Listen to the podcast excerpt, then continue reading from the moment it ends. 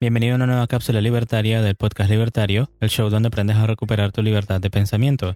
Y en esta cápsula libertaria hablaremos sobre una idea de la libertad y cómo aplicarla en tu vida. Y vamos a aprender sobre cómo cometer un acto verdadero de libertad. Entonces, como siempre estamos aquí, Fer, el AMCAP estoico, y yo, JC, el minarquista y objetivista.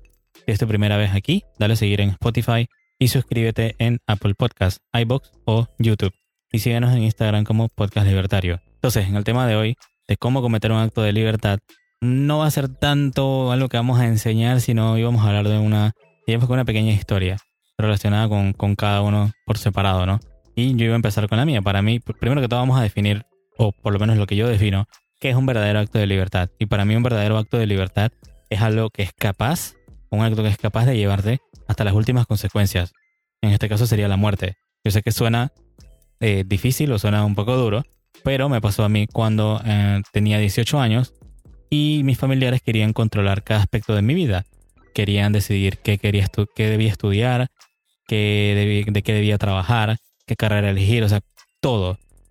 Y yo simplemente me harté porque dije, yo quiero ser libre. Ustedes son libres de hacer lo que ustedes quieren, hicieron su vida y porque yo no puedo decir sobre mis cosas, porque tengo que estar influenciado por alguien más. Yo sé que a lo mejor cualquiera diría, bueno, querían lo mejor para ti y todo. sí, pero el que sabe qué es lo mejor para mí soy yo mismo. Ellos podían de repente darme sugerencias o indicarme de que, mira, podrías hacer esto o lo otro, pero no tratar de coaccionar mi libertad. Entonces, debido a eso y más problemas personales en el que se metían incluso con hasta con el, dinero que, que, guardaba de mi primer trabajo, yo decidí simplemente abandonar la familia e irme de ahí. O sea, decidirme por el valor que yo considero que es uno de los más importantes, que es la independencia, en el que nadie se meta en tus actos. Entonces yo a eso le llamo un verdadero acto de libertad. ¿Por qué? Porque ya no podía depender de mis familiares, de mis padres, ni de nada, ni de sus ingresos. Y ahora simplemente era yo, mi mente productiva, mi autoestima, mi, mi respeto por mi propia capacidad productiva de ir al mundo a trabajar, producir algo o dar un servicio y que se me pagara por ello para poder seguir viviendo. Entonces, por lo menos así es como yo defino lo que para mí es un verdadero acto de libertad. ¿Qué tú opinas de eso, Fer? Me intriga muchísimo esa historia. Bueno, obviamente yo la conocía, pero yo me imagino que esto es igual para muchas personas y para otros puede llegar a ser un tanto diferente. En mi caso, no es que la falta de libertad fuese por obstrucción externa, sino personal. A veces, personas, en mi caso, por ejemplo, yo solía limitarme bastante. Yo me autoimponía parámetros y decía es que de aquí no puedo pasar por alguna razón absurda que en mi mente hacía sentido en el momento. Eh, a estas personas no les puedo hablar por X y Z razón. Entonces también a veces la falta de libertad viene por nuestras propias manos. Y de eso se trata el episodio de hoy, esta cápsula libertaria, es aprender a salir de eso, cómo liberarse de cualquier obstrucción, cualquier impedimento de libertad, ya sea por factores externos o sea por ti mismo, liberar tu cuerpo y tu mente.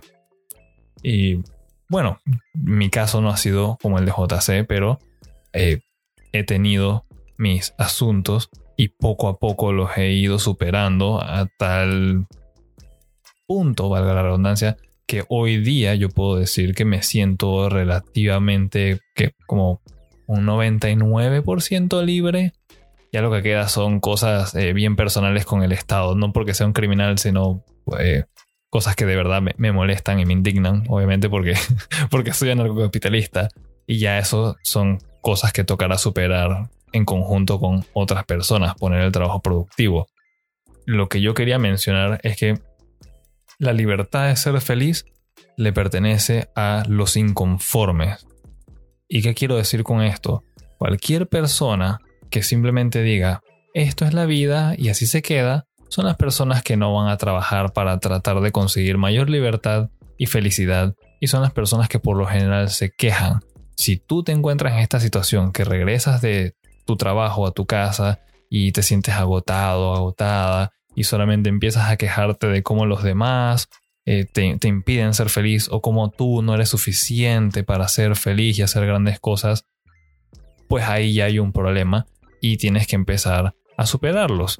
Y podríamos llevarlos a ejemplos concretos. Eh, y vamos a hablar de los trabajos, de pedir aumento o de incluso pedir que te muevan a otra posición. Tal vez quieras hacer otro trabajo dentro de tu, de tu oficina o más allá quieras emprender. Todo esto va a depender de que tengas la libertad de hacerlo, tanto de que nadie te lo impida como de que tú personalmente no te obstruyas y no te vayas a decir tú no puedes. El ejemplo principal es lo del aumento. Los salarios son algo que todo el mundo siempre quiere debatir, siempre les gusta hablar. Dicen, mi jefe no me presta atención, no me paga lo suficiente, es una injusticia. ¿Le has hablado? ¿Tienes pruebas de que deberías conseguir un mejor salario, una mejor remuneración por tu trabajo? Así de productivo eres, en el que puedes ir y negociar. Pues ve. Yo desde que tuve mi primer trabajo a los 19 años, yo recuerdo que yo iba y yo conocía, y esto es algo clave al momento de ejecutar, tomar este tipo de riesgos, pues, para buscar mayor satisfacción, en especial si estamos hablando de la vida profesional. Uno se tiene que armar de valor, evaluar sus capacidades y decir, ok, por las cosas que yo conozco y lo que yo sé que puedo hacer, qué tanto puedo pedir, qué tanto suena razonable y vamos a ponernos a negociar.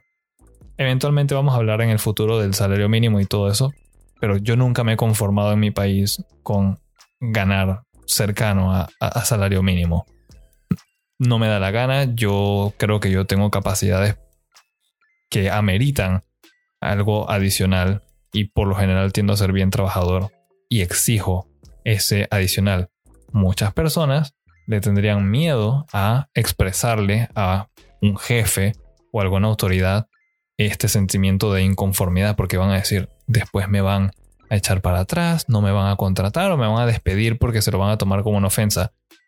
Es posible, pero a mayor riesgo, mayor beneficio. Esto aplica siempre, en todo momento, en todo lugar de la vida, no solamente en las inversiones, en las finanzas, es en todo. Sí, no, también eh, lo que estamos hablando del tema de un verdadero acto de libertad, tú te preguntarías, ¿para qué te sirve? Bueno, cualquier cosa que vayas a hacer, cualquier proyecto que vayas a comenzar, tiene un riesgo y puedes tener éxito o fracasar al final, pero tienes la libertad de cometer ese acto. Entonces tienes que estar anuente de que ese acto en libertad que estás cometiendo puede, como dije, llevarte al éxito o llevar al fracaso. En el caso mío, bueno, como dije, eh, la última consecuencia era que no tenía para comer y puede incluso llevar hasta la muerte, o sea, si lo quería llevar, como dije, hasta la última consecuencia, ¿no? Entonces, ¿cómo podrías utilizar esta, este conocimiento de saber lo que es un acto verdadero de libertad? Es comenzando hoy mismo. Te preguntarás entonces, ¿cómo puedo empezar? Simplemente yo lo que me recomendaría es comenzar con un proyecto pequeño. ¿Quieres hacer un videojuego? Bueno, busca herramientas de cómo hacer un videojuego desde cero. ¿Quieres hacer una página web? Busca una, guía de cómo hacer una página web. ¿Quieres hacer un podcast? Bueno, escríbenos a nosotros si quieres que te demos tips. Pero también puedes buscar eh, una guía de cómo hacer un podcast por primera vez o hacer una estructura básica de un podcast o hacer un canal de YouTube. Hay un montón de guías en YouTube de cómo montar tu propio canal de YouTube. La cosa es que tienes que aprender sobre cómo manejar una cámara, sobre cómo eh, utilizar algún software de edición o cómo utilizar Photoshop o eh, alguna otra herramienta de colocar efectos especiales, digamos. O sea, todas estas cosas que son herramientas y digamos que habilidades se pueden aprender. Y a medida que las vas aprendiendo las puedes utilizar para hacer otras cosas, como en nuestro caso, tratar de llevar las ideas de la libertad por el resto del mundo, ¿no? Entonces, al final del día no sabemos si esto va a tener éxito o fracaso. Yo diría que vamos bien, estamos, digamos que ayudando a personas comunes que no están prestando atención para que empiecen a prestar eh, la, debida atención de por qué es importante la libertad, de que debemos de despertar de eso, de no quedarnos simplemente con el status quo o lo que nos dicen los medios o lo que nos dicen las personas de que, bueno, sí, eh, tú tienes derecho a esto, lo otro, lo otro, pero nadie explica de dónde va a salir ese dinero o cómo se va a pagar, ¿no? Entonces, por eso al final del día, como dije, la libertad es lo primero, es lo más importante, comete actos de libertad a diario o planifica actos de libertad, planifica proyectos que puedan fracasar, pero la cosa es que seas libre de hacerlo. Emprende, monta una empresa, escribe tu primer libro, saca esa idea, compártela con otra gente para que puedas atraer a otras mentes también productivas y puedas sacarlo. Pero la cosa es acometer esos actos de libertad, ¿no? Claro, es atreverse. Es lo primero que uno debe tener, es las famosas agallas, valor, eh, coraje, como lo quieran llamar, pero no pueden quedarse eh, eh, en un miedo perpetuo y encerrarse y decir no me van a dejar, yo mismo me creo incapaz. Lo primero es conseguir una buena autoestima, decidirse, ponerse metas. Yo quiero llegar a este punto. Estoy en el punto A, quiero llegar no al B, no al C, quiero llegar al punto X, al punto Z, quiero todo el recorrido, yo quiero hacer de todo. Bueno, eso, excelente, pero tienes que poner el trabajo productivo, tienes que mantenerte positivo y la capacidad de aceptar la realidad si llega a fracasar. Y de nuevo, si fracasas una vez, no significa que tus otros proyectos de vida, sean lo que sea, vayan a ser un fracaso. ¿Te rechazaron una vez? Eso, eso golpea en un lugar personal. Te han rechazado varias veces. No importa. Tienes que seguir adelante no salió bien un trabajo que tenías, sigue adelante. ¿Tienes alguna idea de negocios que tal vez no fue muy ideal porque te juntaste con personas que no querían hacer el trabajo productivo y te dejaron mal, así que te tocó empezar todo de cero después de más de un año y medio de trabajo que terminó siendo nada? Duele muchísimo, pero toca seguir adelante. Y todo eso anterior fue muy real, así que ya saben, estoy seguro que muchas otras personas se encuentran en esa situación y si no les ha pasado, eventualmente tal vez les suceda, pero entiendan que es parte de crecer. Uno tiene que aceptarlo, morder la bala y seguir. Claro, totalmente. Además de que de ese fracaso que te suceda, yo le diría que ese sería como tu estándar.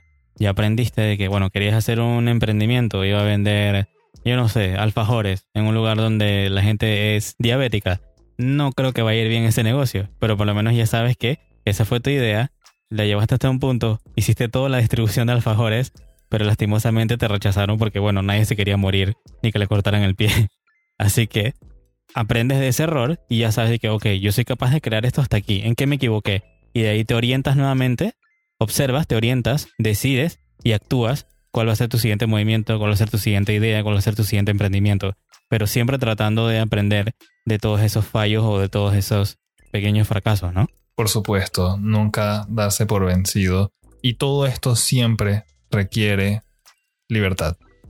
En el pasado, históricamente, los seres humanos han luchado contra tiranías, incluso contra sus propias mentes, para liberarse y poder ser felices. En nuestros tiempos no es diferente y tal vez se mantenga así por siempre. Entonces siempre hay que estar luchando en contra de quienes o ideas que quieran coartarte la libertad. Una vez que tengas eso, es tremenda herramienta. La libertad es lo mejor que uno puede tener y sobre ella entonces puedes construir tus proyectos para ser feliz. Bueno, entonces gracias por escuchar la cápsula libertaria del podcast libertario. Por último, comparte este episodio con tus amigos y familiares y recuerda, tenemos una cultura por salvar. Soñar no cuesta nada, pero el gobierno sí te va a cobrar para impedírtelo. Nos escuchamos en la próxima.